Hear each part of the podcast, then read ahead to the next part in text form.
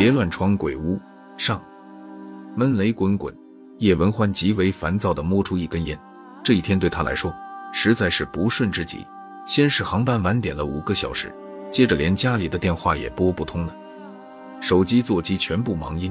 秦婉如这女人究竟在玩什么把戏？半个月前在电话里不是说好了大家好聚好散了吗？女儿归自己，市郊的一套别墅和市区的一套房子归她。可从以前的通话里听来，秦婉如这女人居然还心有不甘。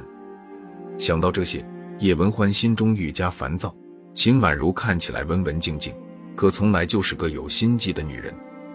叶文欢揉了揉有些发疼的太阳穴，却发现自己坐的出租车飞驰在一条连路灯也没有的道路上。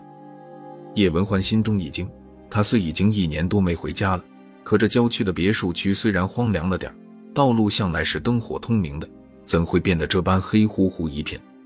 叶文欢向司机发问：“师傅，你是否开错路了？”怎么连路灯都没有？司机笑着回答：“没开错路，这条路就是通往云海别墅区的。只不过前几天一家别墅起火，不但烧死了一对独居的母女，还烧坏了不少线路。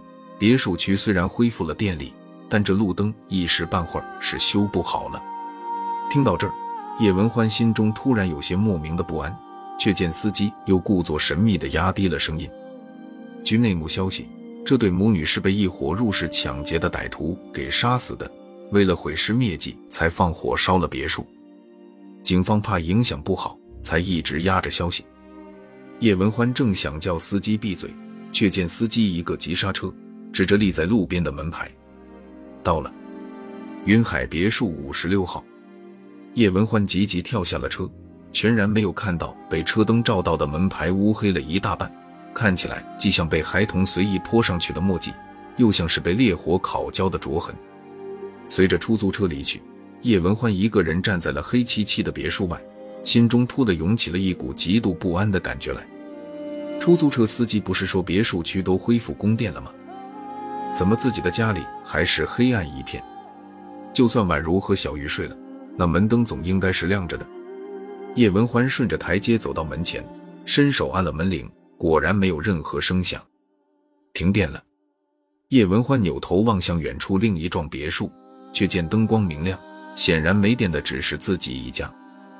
叶文欢深吸一口气，用力拍门：“宛如，开门，我回来了。”随着拍门声，屋内似乎传来了一声东西翻倒的闷响，随即又是一片死寂。叶文欢侧耳听了很久，也再没听到屋内有什么异样的声音。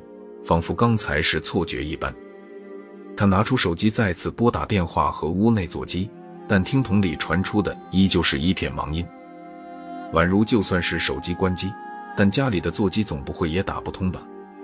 叶文欢心中一紧，用力擂起门来，开门。宛如雷门声在夜色中远远传了开来，若不是各家别墅隔得远，邻居非出来骂人不可。正当叶文欢心中越来越没有底时，房门猛地向内拉开，一身白色睡裙的秦婉如手举着屏幕暗亮的手机出现了。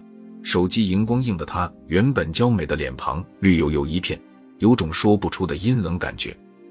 他望着明显吓了一跳的叶文欢，冷冰冰道：“鬼叫什么？还记得回来？小玉睡着了，有事明天再说。”话声一落，便想关门。叶文欢本来心里发慌，总觉得有种莫名的恐惧。可听秦婉如这么一说，却是火气上涌，上前推开他道：“这是我的家，我再晚都有权利回来。还有你，手机怎么一直打不通？没话费了。”古怪的神色在秦婉如脸上一闪而过，伸手又将叶文欢往外推。见秦婉如一而再的将自己往外赶，叶文欢顿时大怒，伸手去拨秦婉如的手。但一接触到秦婉如的臂膀，他反而机灵灵打了个寒战。太冷了，触手之处，秦婉如的肌肤不但冰冷一片，而且滑腻异常，仿佛流了一身冷汗而没有干掉一般。叶文欢还未说出心中的疑惑，秦婉如已经不耐烦道：“天热，停电，流点汗不行吗？讨厌的话，明天再来。”叶文欢总觉得秦婉如的神色不对劲。虽在跟他说话，可黑暗之中，他眼睛如猫眼般发亮，并直勾勾地盯着他身后，仿佛看到了什么古怪而恐怖的东西一般。叶文欢被他看得汗毛直竖，飞快地打开手机上的电筒，向后照去，却发现身后是盘旋到楼上的楼梯，根本没有一丝半点的古怪。再回头用电筒照向秦婉如，却发现她不但面容僵直，而且脸色惨白的怕人。人虽直挺挺站着。可却生气全无，仿佛没了魂魄一般。这里毕竟是自己的家。叶文欢虽然现在全身不自在，但为了扳回气势，他恶狠狠的道：“小玉呢？我去看看她。”睡着，便顺着楼梯往上走去。不要上去！秦婉如低叫一声，语调中有种说不出的慌张。叶文欢疑惑再起，秦婉如三番四次阻止自己进去。难道其中有什么蹊跷？正皱眉间，眼角却瞥见楼梯上女儿的房间内似乎有光源透过门下的缝隙一闪而过。小玉，叶文欢三两步窜上了楼梯，打开房门，用电筒一照，发现女儿小玉正静静地躺在床上，对父亲的到来仿佛毫无察觉。叶文欢上前摸摸小玉的额头，触手处竟也是滑腻腻的冰凉。不等叶文欢反应过来。紧跟而来的秦婉如已经一把推开了他。女儿刚服了退烧药，才睡下，不要打搅她。难道小玉额头的冰凉是服了退烧药出汗引起的？可刚才那从门缝中透露出的光源是怎么一回事？是因自己紧张引起的错觉？叶文欢有些不甘心地转动手机上的电筒，想发现些什么，却见秦婉如挡在了他的面前，阴沉着脸说：“有什么事下楼再说。”别吵着小玉，叶文欢正想发怒，却突然怔住，指着秦婉如的脖颈说：“你怎么流血了？”